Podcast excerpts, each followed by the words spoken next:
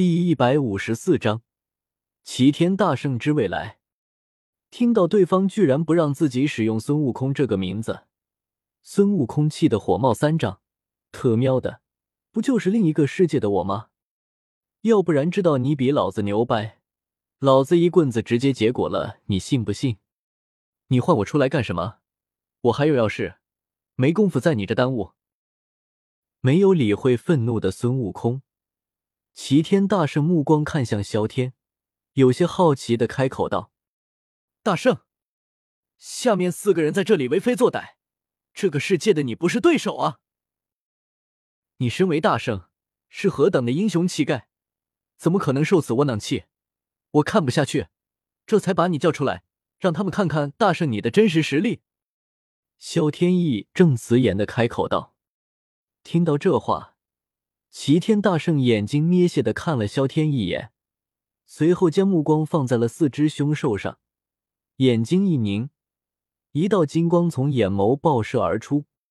只见下方被金光照射的四大凶兽几乎没有丝毫的反抗余地，身躯直接炸裂开来，剩下四朵七彩光团。众人，靠靠靠，牛掰啊！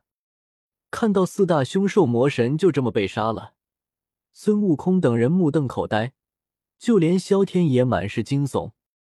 真不愧是我偶像，这实力果然吊炸天啊！趁着众人正在愣神之际，萧天麻溜的将四块光团收了起来，随后谄媚的来到了孙悟空跟前：“大圣，你看你身上有没有什么好东西？初次见面，是不是应该那啥？”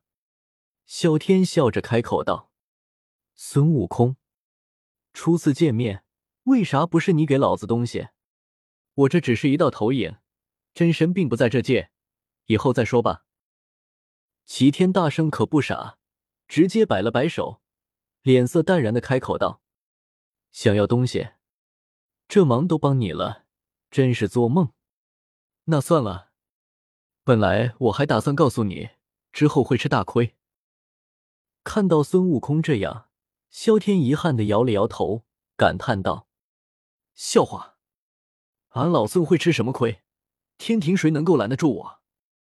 齐天大圣不屑的开口道：“这里是一个蟠桃，和我说一说你编的故事。”眼睛一转，齐天大圣手里多出来一个蟠桃，对着萧天扔了过去，像是想要打发时间，听听故事一般。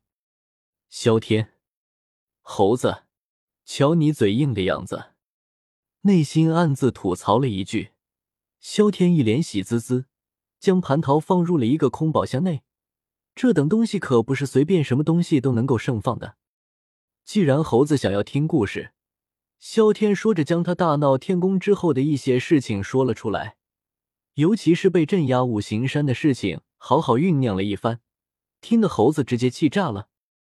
那些个狗秃驴，西天的事情不管，管天庭作甚？听到自己会被镇压，齐天大圣勃然大怒。开始也是有些不信，但萧天说的一丝不苟，他顿时完全相信了。一想到自己会被如来算计，孙悟空内心顿时无名火起。这他妈的是七猴太甚啊！大圣，你可得小心行事啊！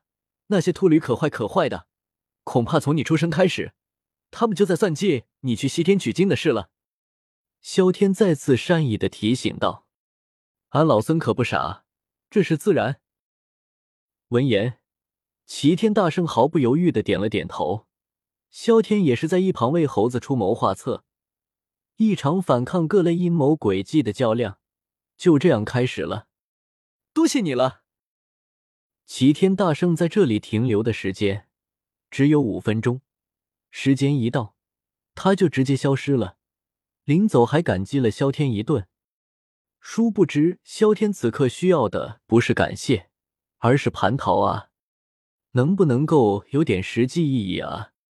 送走了齐天大圣，萧天扭头看向孙悟空，眼中满是警惕之色。这些家伙不会想要趁火打劫吧？不过好在。萧天的想法都是多余的，四人压根不是这样的人，只是对于其他时间颇为向往，好好询问了一番齐天大圣的西游世界，并且想要知道如何才能够去到其他世界。对此，萧天也很是无奈。穿越世界这种事，土著太难办到了。萧天只能够以实力二字劝退了他们。四尊神精彩奕奕的离开了，估计是回去修炼去了。萧天对着女帝和李白招了招手，不由得开口道：“走吧，回去吧。”听到萧天开口，二人这才回过神来，看着萧天，眼中满是复杂之色。虽然知道萧天身上蕴含强大的力量，但二人显然没有预料到。这股力量居然是来自其他世界的强者，尤其是一想到刚才齐天大圣一眼扫四四大魔神的场景，内心此刻依旧有些不寒而栗。这股力量实在是太强了。三人回到了平江城，对于剩下的魔兽，女帝和李白二人并不怎么关心，最强的也只是魔王级别，哪怕他们都不足为虑，更加不送说还有四位尊神了。来到王者的世界，萧天可谓是收获满满。四枚七彩符文加上六枚金色符文，这样的实力增幅实在是太他妈强悍了。原本萧天打算给云云他们也每人弄一套金色符文的，可惜魔王的力量还是太强了，他依旧干不过，这就很是操蛋了。装逼失败，萧天只得无奈退了回来。魔神的死亡。胖子身上的魔神血咒也彻底解开了，虽然体内由于魔血的存在，他依旧不能够修炼灵气，但进入魔兽地盘却是一点问题都没有。估计不需要李白出马，胖子也会把魔兽界闹得鸡犬不宁，压抑了千年的怒火，不把魔兽界闹得天翻地覆，那能够是他胖子吗？这些就给你了，在这个世界也没有可待了。萧天将一部分美酒送给了李白，满是真诚的开口道：“来到这个世界，要不是这个家伙送自己符文，自己也不可能这么如鱼得水，过了一把土豪的生活。恩情必须得报，这是做人的底线。”呵呵。闻言，李白笑了笑，随后目光放在茅台上，只取了其中一瓶。随后将剩余所有的全部还给了萧天。萧天，什么意思？萧天不解的开口道：“既然你都要走了，一瓶酒就够了。要是喝多了，没酒就该没味了。”李白笑着开口道：“萧天，不装逼会死吗？”